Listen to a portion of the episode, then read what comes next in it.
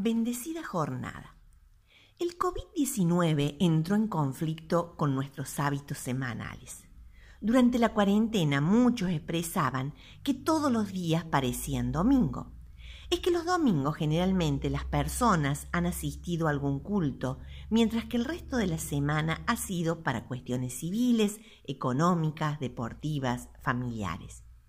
El aislamiento social hizo que viviéramos el domingo de manera muy similar al resto de los días de la semana. Cuando la Iglesia comenzó, hace veinte siglos atrás, esto no ocurría, ya que la misma funcionaba en casas de familia. Al escribir esta carta, Pablo estaba preso por predicar el Evangelio de Jesucristo, que era muy mal visto por aquellos días, tanto por los judíos como por los gentiles es que, aunque a veces no nos damos cuenta, el Evangelio de Jesucristo era y sigue siendo contracultural y desafiante. En esta carta le escribe a Filemón, a quien llama su amado colaborador. Se mencionan otras personas, la hermana Apia, que se piensa era su esposa, anfitriona del hogar. Arquipo, seguramente el hijo de ambos, al que llama compañero en la lucha, y la iglesia que se reunía en su casa, compuesta por la gran familia, sirvientes, esclavos y posiblemente algún otro creyente.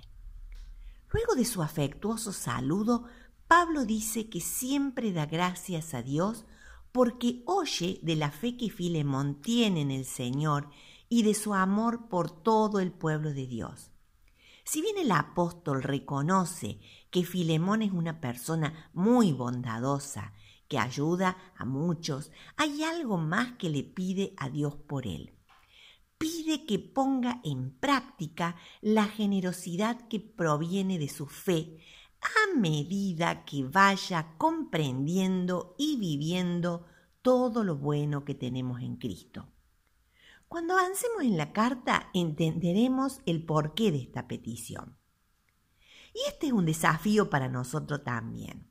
Es que a medida que comprendamos todo lo bueno que tenemos en Cristo, su amor inexplicable, su perdón, su entrega, debemos crecer en nuestra forma de relacionarnos con los demás, en el servicio que prestemos, en generosidad, tolerancia, empezando con los que tenemos más cerca, con nuestra familia, nuestros compañeros de trabajo.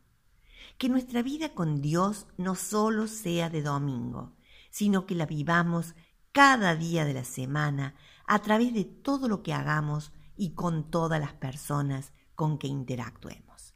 Que el Señor les bendiga.